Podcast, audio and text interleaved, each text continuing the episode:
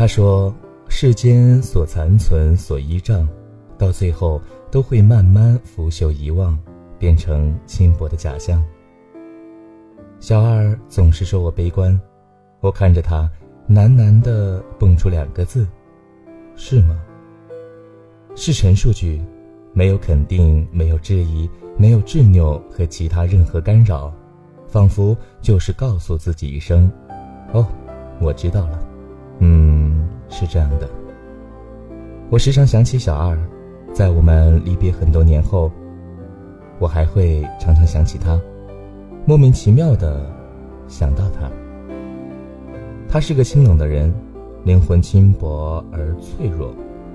我从来没有用这样的词形容过任何一个人，男人女人都没有，唯独对小二，我脑海里就这样突兀的蹦出这样的词，很贴切，不带一丝皎洁与夸张，不带一丝局促或遮掩。就这样自然而然的，完完全全、彻彻底底属于他。我没有告诉他，因为我血液里流淌更多的是理性而非感性。我要分析利弊，想最坏的打算，难免会比较悲观。可是他不同，他的感性多过于理性。感性的人总是比较年轻，我是指心里的年纪。未雨绸缪这样的事情，往往是上了年纪的人才会顾及得到。年轻人好像总是有一股使不完的劲儿，恨不得能一脚油门直接冲到世界的尽头。小二说：“我是后者，你更偏向前者。”我觉得他其实是个很明白的人，活得比谁都明白。有时候。我觉得他更像是站在红尘外的看客，里面的一切他都一一洞悉明了，清楚至极。可是他自己却偏偏又总是深陷其中，在这一点上他不长记性。他告诉我说：“我真傻。”这是一句玩笑，可更多的是无奈。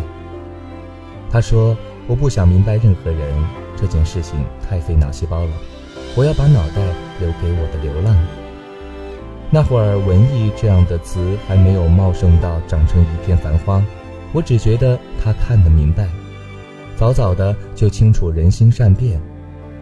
他很清醒，他又很糊涂，可他偏偏还是世间上少有的甘愿难得糊涂的明白人。后来才想起，他骨子里是不羁的，不能阻止，不能追赶，只能。放任自流。我记得他写的笔记本上的自白，隐晦的、小心翼翼的琐碎段落，一页纸一句话，然后是一大段的空白，又或者是写满了满满一页却没有结尾的故事，句子讳莫如深，但真的很好。他问：“你觉得怎么样？”我说：“还不错。”等一下。为什么没有写完？他说：“你自由发挥想象。”然后就真的没有然后了。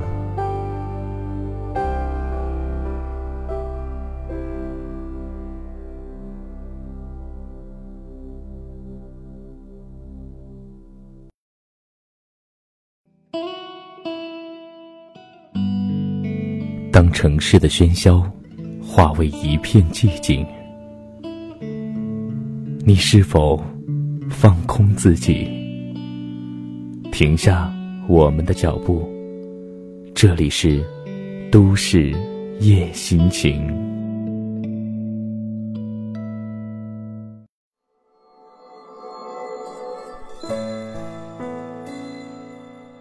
虽然这件事情让我等了很久，但我想明白了，有些事情注定是没有轨迹可循的。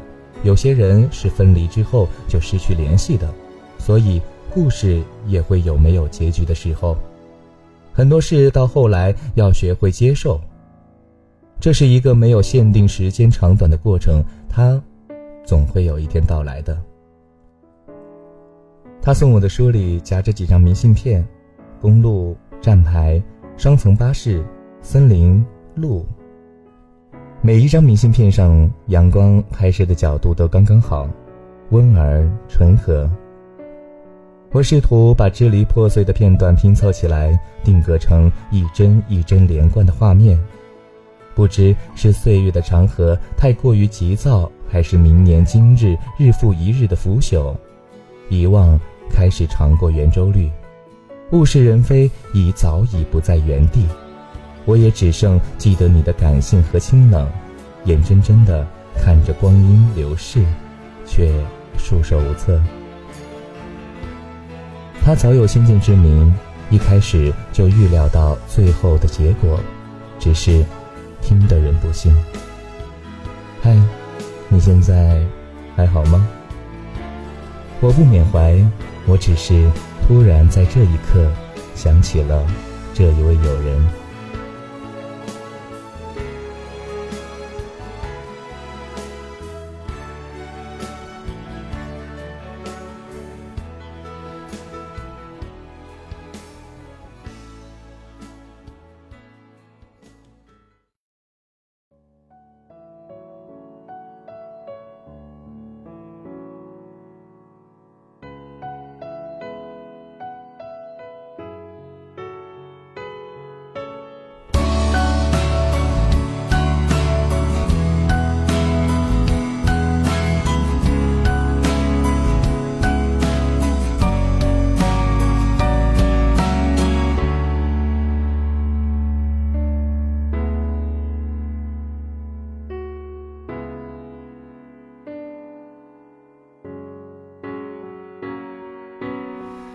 开了灯眼前的模样。偌大的房寂寞的床关了灯全都一个样心里的伤无法分享生命随年月流去随白发老去。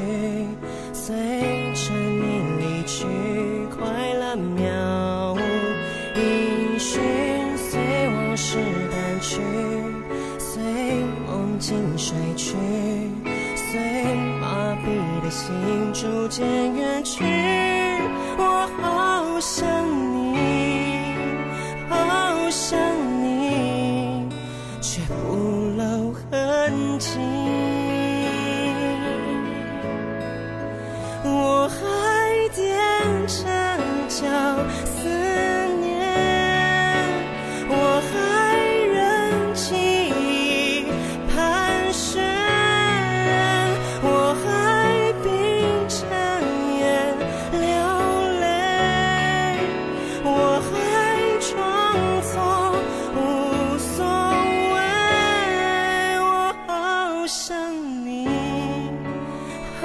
的。